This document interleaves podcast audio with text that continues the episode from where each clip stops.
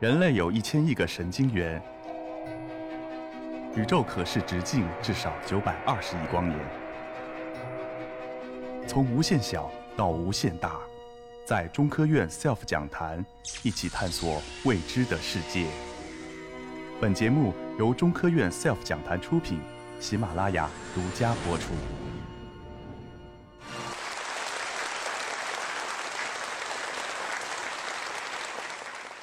非常感谢川讲人的介绍。首先，我问大家一个问题：什么是时间？这个问题听起来好像很熟悉，我们每个人每天都不停的在看时间。但是，当有人问你时间是什么的时候，可能不是那么好回答。这是古罗马时期的著名思想家荷马说的一句话。他说：“没有人问我这个问题。”我想我知道什么是时间，如果有人一问我，我就什么都不知道了。爱因斯坦也说过这个问题，当有人问他什么是时间，爱因斯坦说：“空间和时间只是我们人类思考的模式，并不是我们赖以生存的条件。”这话很深奥，说实话我也说不清楚，时间是什么。大家如果有兴趣，可以去看一看。霍金大神写的那本《时间简史》，时间我说不上来，但是用来测量时间的是时钟。时钟是什么？我倒是可以给大家解释解释。用一句最简单的话来解释时钟，它就是一个周期运动加一个计数器，不是吗？大家看，古时候我们分辨时间就是看太阳、看月亮、看星星的周期运动。通过它们的位置，我们能够简单的判断时间。当然，这种钟我们称之为自然钟，这种钟没有什么精确度可言，啊，大概就是能知道现在是上午、下午啊、傍晚这个时刻。当然，人类不能满足于这样的结果，在接下去的是几百年里面、上千年里面，我们发明了很多很多的装置来记录时间。左边上面的这个记录时间的装置叫做什么？有小朋友知道吗？哎，非常好，这个日晷啊，最近在一部电视剧里可火了，对不对？有人知道是什么电视剧吗？对了，《长安十二时辰》啊，就是用它来记录时刻。下面这个沙漏，它有一个特殊的意义。这个沙漏每次倒过来，它的沙子流到底下；每次再倒过来，它又反过来流。它有个特点，它可以等量的记录一段时间，基本上这个时间。间隔是不变的，但是它还不能称之为时钟。要成为时钟，必须还有一个条件，就是要能够不断的弥补它损失的能量。所以后来人们发明了水钟啊，各种机器钟摆啊，利用风能啊，利用电能啊，去让它始终不停的运转，这样就叫做人造钟。这是我在法国的时候一个小镇。啊，这个小镇叫贝桑松，非常小，非常风景非常优美。在那里，我碰到了这台钟。这个地方虽然小，但是它却是世界时间频率的中心。每两年一次的世界时频大会都在这个小镇上召开，所以它那里聚集了人类史历史上最精确、最好的一些时钟。这是它的正面，大家看看它的背面。像这样一台钟，精度就非常高了。它能高到什么程度呢？高到十的负八这个量级。换句话说，一年也就误差个一两秒吧。当然，我们现在啊，到现代人的手里，不可能每个人家里都有这么一样一台钟。我们现在都用非常好的机械手表、石英表来计时。那么，我们知道这种机械表和石英表，它的精度是多少吗？秒只是它的分辨率，但是它的精度是可以达到非常高的。现在的这个好的石英表已经能够达到分辨毫秒以下这个精度了。但是我们用它来计时，日常生活大概用秒就够了呀。我定个闹钟啊，和女朋友出去吃个饭啊，定个时间什么的，都很足够了嘛。那么有人就问了，是不是有这样的表就够了呢？我们还需要更精确的时钟吗？我这里给大家两个数字。如果我们一天的时间，在这一天的计时过程中间误差超过千分之一秒，那么通讯网络、交通、金融系统、安全、电网发电，就像刚才徐老师说的那样，就会陷入混乱。再给一个数据，如果一天的计时误差超过十亿分之一秒，那么咱们的导航定位系统就不能像现在这么高的精度了。现在我们的卫星导航定位系统，它的精度就像刚才徐老师的表里面也列出来了啊，大概在十米到三米这个范围内波动。如果我们要进行导弹精密打击，你这个时间测错了，那直接就不知道打哪去了。那么用什么样的钟才能够实现这么高精度的时间测量呢？在上个世纪五十年代的时候，有一位科学家。这个科学家的名字叫做 Ramsey，拉姆塞，啊，他非常厉害的发明了一种神奇的方法，叫做分离振荡法。用分离振荡法可以把原子的振荡频率给提取出来，作为咱们的刚才讲的计时器的那个周期运动。因为原子的振荡频率非常的稳定，而且非常的快，也就是说它的那个周期运动的时间间隔可以非常非常的小。这样就导致我们可以分辨的时间间隔也非常非常的小。同时，由于原子非常稳定的结构，所以我们拥有了既准又稳的时钟，这就是原子钟。当有了原子钟以后，人类的这个啊科技进步就开始腾飞了，而且在过去的几十年里，每十年原子钟的精度都会提高一个数量级。到了现在，咱们那个应用的原子钟，主要是咱们 GPS 啊或者北斗啊上面应用的原子钟，就像是主动那个氢原子钟，还有我们常见的铯原子钟、铷原子钟这些，它们的误差可以达到数十万年，甚至是数百万年误差一秒。但是，问题来了，是不是这样就够了呢？那么普通原子钟现在的原子钟的精度是不是能无限的再往上面增加呢？答案是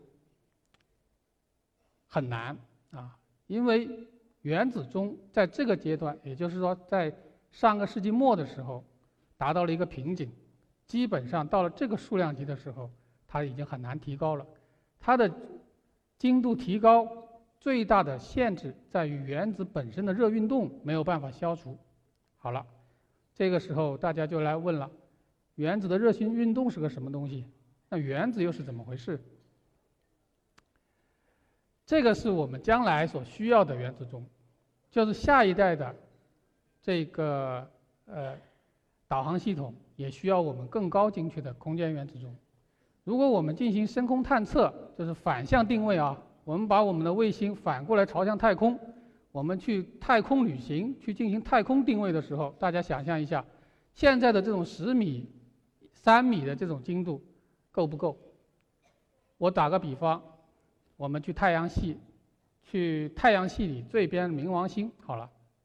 如果我们用现在的导航系统定位我们坐着飞船去那个地去冥王星的话，我可以告诉大家，你可能永远也到不了那个地方。因为误差实在是太大了，进行深空导航必须要优于三千万年误差一秒的原子钟才行。那么，怎么样才能得到这么高精度、更高精度的原子钟呢？这张图我想大家都熟悉吧？有没有小朋友们认识这张图？是不是灭霸手手指一打，这个人就灰飞烟灭了？这蜘蛛侠就灰飞烟灭了。它灰飞的变成这个小黑点的时候，我当时就在想，一共有多少个小黑点呢？有没有人能够知道大概的数量级呢？啊，这就是一个六十公斤的人，成人，普通成人，他是由两点四乘以十的二十七次方个原子组成的。那么原子究竟是什么？又我又来问了，有人知道原子是什么吗？有吗？原子呢是组成我们人体最基本的单位、最基本的粒子，但是它有一个特点，我们大家可以去查啊。原子是化学攻击对它没有伤害的。换句话说，如果我们把魔法这种东西称之为化学攻击的话，那它魔法攻击是免疫的。那什么攻击对它有伤害呢？对，物理攻击。物理攻击对它有伤害，但是我又问一个问题了：大家想想，什么样的武器能对原子进行伤害啊？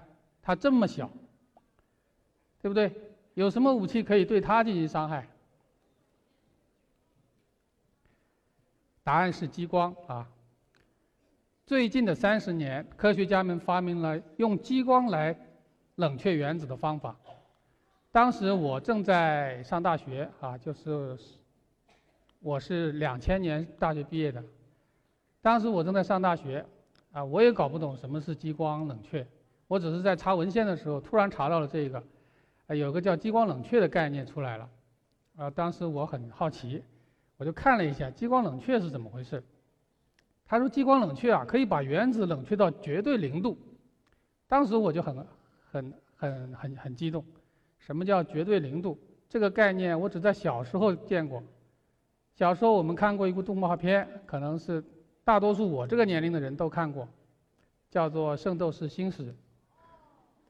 啊，里面有一个圣斗士叫冰河，最后他升级到最后一拳打出去，打出那个钻石星辰拳，把他的师傅给冻住了，那一拳就叫绝对零度。当时我就小时候有个很深的印象，对绝对零，什么是绝对零度？绝对零度。的概念就是把原子都冻住。我们知道零度是水结成冰变成固体，零下两百度的时候，我们空气会结成冰，变成固体。零下两百七十三点一五度的时候，原子也会变成静止不动，被冻住，这个就叫绝对零度。那么当时我查到这个概念，说激光冷却啊可以把原子都冻住，啊我就很好奇。毕了业，背着书包就来到上海光机所。为什么？我查到，全中国只有上海光机所在干这个事情。当时我们在做这个激光冷却的实验，那我就跑了过跑过来。这一跑过来不要紧，一头扎进了冷原子的世界。这一扎就是二十年。啊，用冷原子，好了，我们现在先接着讲。用冷原子可以做冷原子钟。可以大幅度的提高原子钟的精度。那么，怎么样用这个原子钟呢？比方说这张图啊，我这张图就是刚才啊我们徐老师讲的那个星间链路图。我们可以看到，北斗的星载原子钟啊，或者是其他的那种导航系统的星载原子钟。在这个星间链路里面，如果有一个空间冷原子钟放在那里，那就不得了了。这个空间冷原子钟可以把它的超高精度直接点对点的传给所有的卫星。因为现在的卫星的原子钟，卫星上的原子钟，它们的精度是要靠不断的跟地面冷原子钟进行比对的，才能够获得的。但是我们知道，天上和地上之间是隔着大气层的。云层的变化、电离层的变化都会导致这个比对过程产生波动。如果我在天上就有这么高精度的一个基准放在上面，那不是大家就直接就提高了吗？所以这个前景是非常可观的。如果在上面我们实现了这个愿景，我们可以把现在的导航系统的定位精度从十米降低到米以下、厘米，甚至到毫米下去。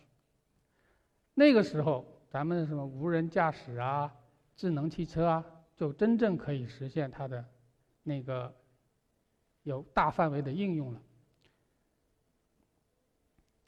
我们要把冷原子钟送上天，究竟有多难？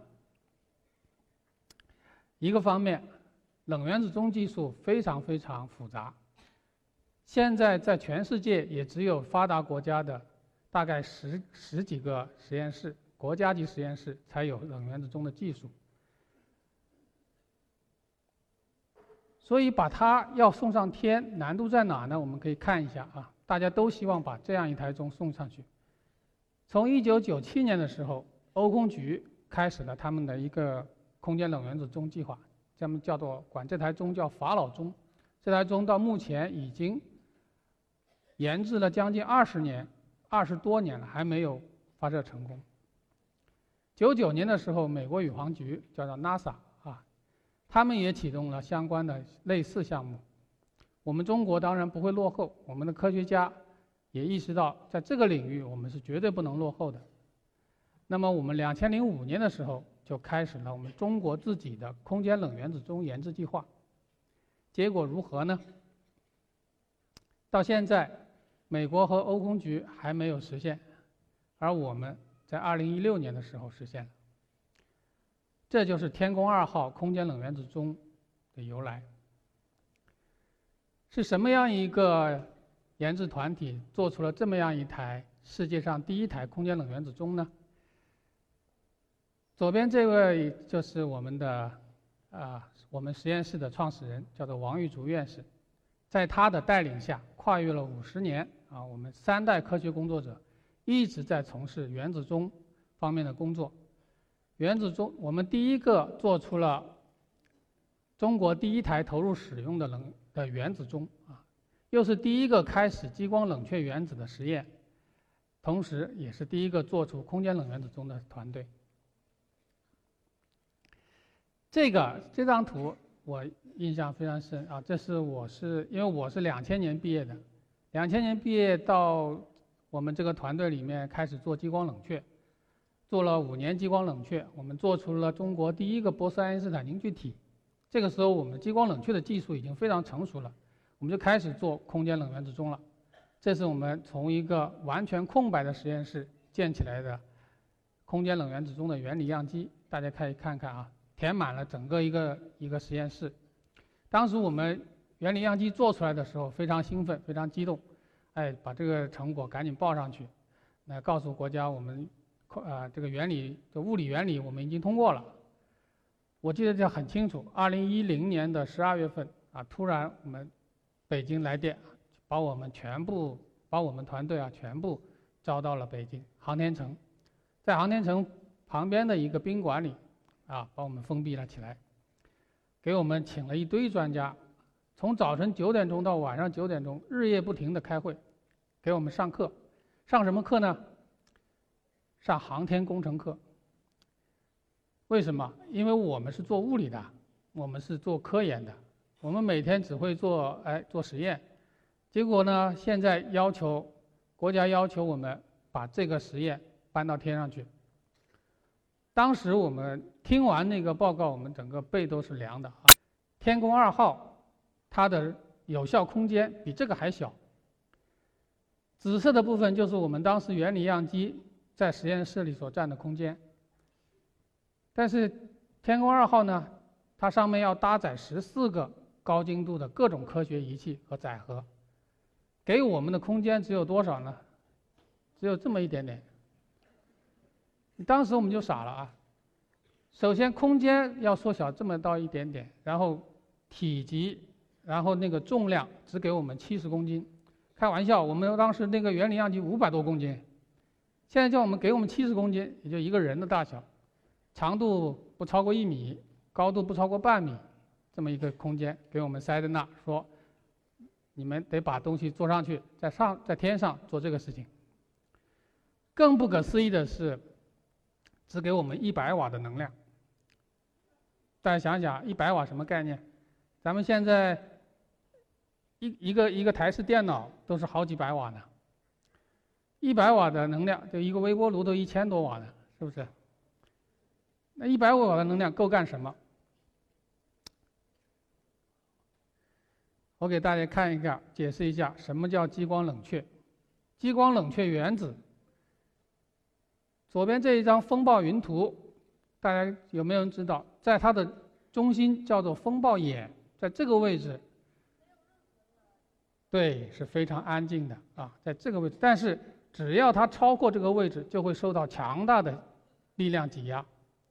激光冷却的概念，就是要在原子的周围产生这样一个场，用激光在原子的周围产生一个囚禁的牢笼，把原子抓在里面，不让它出来，然后不断的冷却它，不断的把它的能量进行吸收和消化，最后让原子静止在这个井里面。那么可以想象一下，至少要从 x、y、z 三个方向对原子进行束缚，这个原子才跑不出去吧？对不对？那这个概念一一清楚了，那我们至少要六个方向，有六束光对着它照，才能把原子抓在里面出不来。可是，一百瓦的能量够我们干什么？我们只最多最多能有两束激光。一般情况下，用六束激光才能完成的事情，我们只有两束激光来干，所以我们没办法呀，你必须得干。我们做出右边这个系统，这个系统就是一个通过两束光，通过很多次反射，不浪费一点点能量，做了一个激光球笼，啊，原子的球笼，把原子装在里面。这张图就是我们在空间所做的事情。也就是我们空间冷原子钟在空间的工作原理图。它到底有多么难呢？要求我们把原子在太空里面也每隔几秒钟冷却囚禁，然后抛出去，让它沿着一条指定的直线做非常慢、非常慢的匀速直线运动，而且这个运动要求是循环往复、经年不息，要一直工作下去。在这个过程中间，还要完成各种各样精密的原子能级操作。就这样一个设备，所以它的难度是非常非常大的。在接下来的五年里，我的二零一零年十月到二零一六年，我们交交出这样件，这五年里我们是啊，就是不堪回首的五年。我现在也不大愿意去回忆那个时候的情景，因为我们每天。都是从早到晚在实验室里面，没有白天，没有黑夜，也不知道外面四季的变化。嗯，基本上现在经常有人跟我们说“九九六”啊、“零零七”这样的工作状态是是啊什么怎么样？那么我们基本上都是笑一笑，因为从那个时间过来的人对这些已经没有概念了。当时的我们只有一一个愿望。就是我们所有人一个目的，我们要把这个事情做成做好。这是我们最大的收获。当所有的人一个团队所有的人目标一致，什么困难都挡不住。最终我们完成了所有的测验，经过了所有航天工程的环模试验考验，我们终于在。赶在天宫二号发射之前，把我们的正压飞行舰交了出来。这是二零一六年的六月份，我在北酒泉的发射中心，亲手把我们这台钟送到了天宫二号上面。当时的那个心情啊，没有办法形容。大家可以想象一下，十年的心血啊，整个团队十年的心血就在这一台钟上了。而我们把它送上去以后，它是再也不会回来的。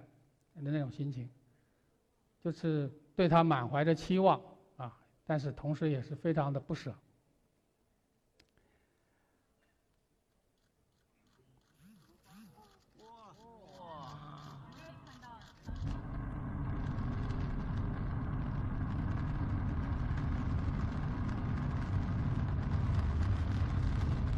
这就是天宫二号那天发射那天晚上。我的同事在现场用手机拍下来的，那天的中秋之夜啊，可以看到月亮非常的圆，非常漂亮的一个景色。当时我在哪里呢？我在北京的发空那个飞空中心。就在当时的时候，那个中央人民广播电台采访我，让我向全国人民现场直播，哎，说一说这台世界上第一台空间冷原子钟的情况。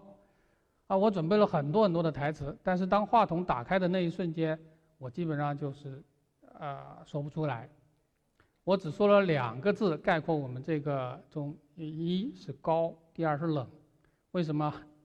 它是所有冷原子钟里面轨道最高的。它是所有在高轨里面温度最低的原子钟。然后我用非常机械的语言向全国人民说到，就是我们的空间冷原子钟已经一切正常，准备就绪了。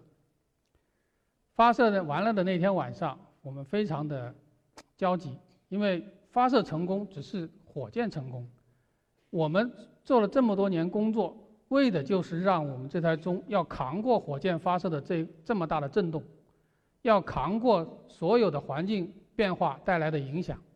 要知道，我们这台钟原来在实验室里的时候，我们连大大声说话都不敢，啊，咳嗽一声，原子跑掉了；外面汽车经过一下，原子跑掉了；隔壁房间谁谁谁那个电子仪器一打开，原子跑掉了。那么我们做了多少工作去解决这个问题？发射完以后的大概是第啊三天，我们就收到了第一条来自太空的原子谱线。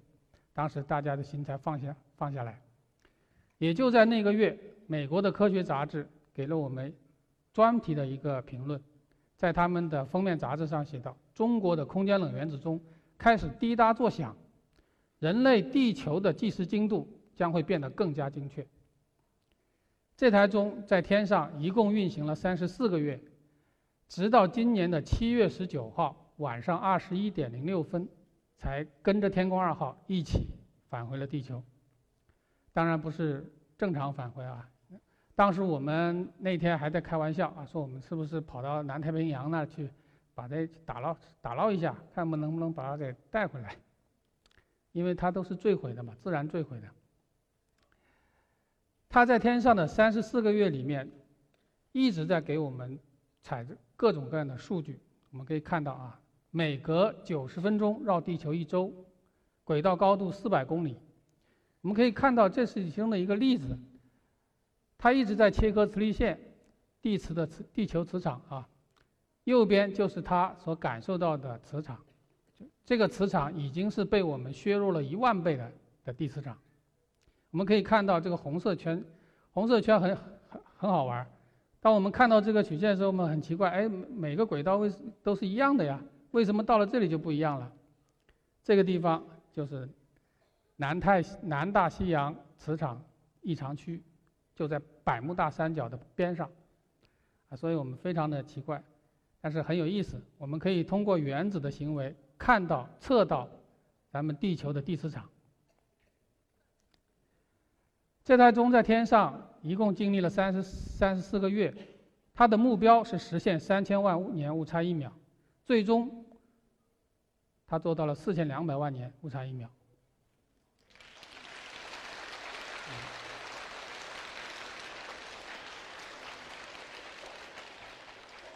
他的在轨实验成果已经发表在《自然通讯》杂志上。当发表的时候，我们收到了国际上很多专家的高度评价。然后我们在二零一七年的时候，我去参加法国的那个就是视频大会。当时我们项目组做了当天第一个报告，第二个报告就是法国的法老钟，他们的负责人啊一上来第一句话是这样说的，他说很可惜，我只我们只能给大家汇报地球地面上的实验数据，非常遗憾，当时因为我们中国人走在了前面。二零一八年的时候，美国宇航局 NASA 破例邀请了我们。中国的科学家去他们那里做科学实验交流，为什么中文说破例？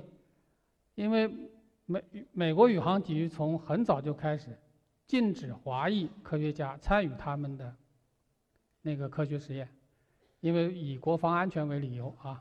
这个我们都知道，国际空间站从来没有中国人在上去过，也没有中国的科学科学家在上面做过实验。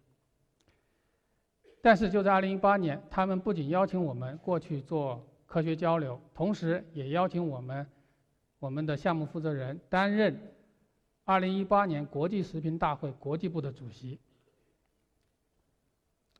当然，更令我们更加感到自豪的是，我们中国的自己的空间站即将即将起飞，啊，在就在不久的未来，将变成世界上唯一的一个空间站，因为国际空间站。它已经要退役了。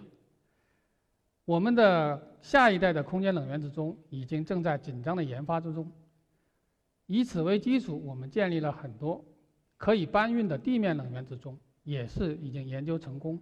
可以想象，一个全新的冷空冷原子钟的时代即将到来，它将会脱离摆脱实验室的束缚，应用到各种更加复杂、更加需要的环境中去，为大家服务。谢谢大家。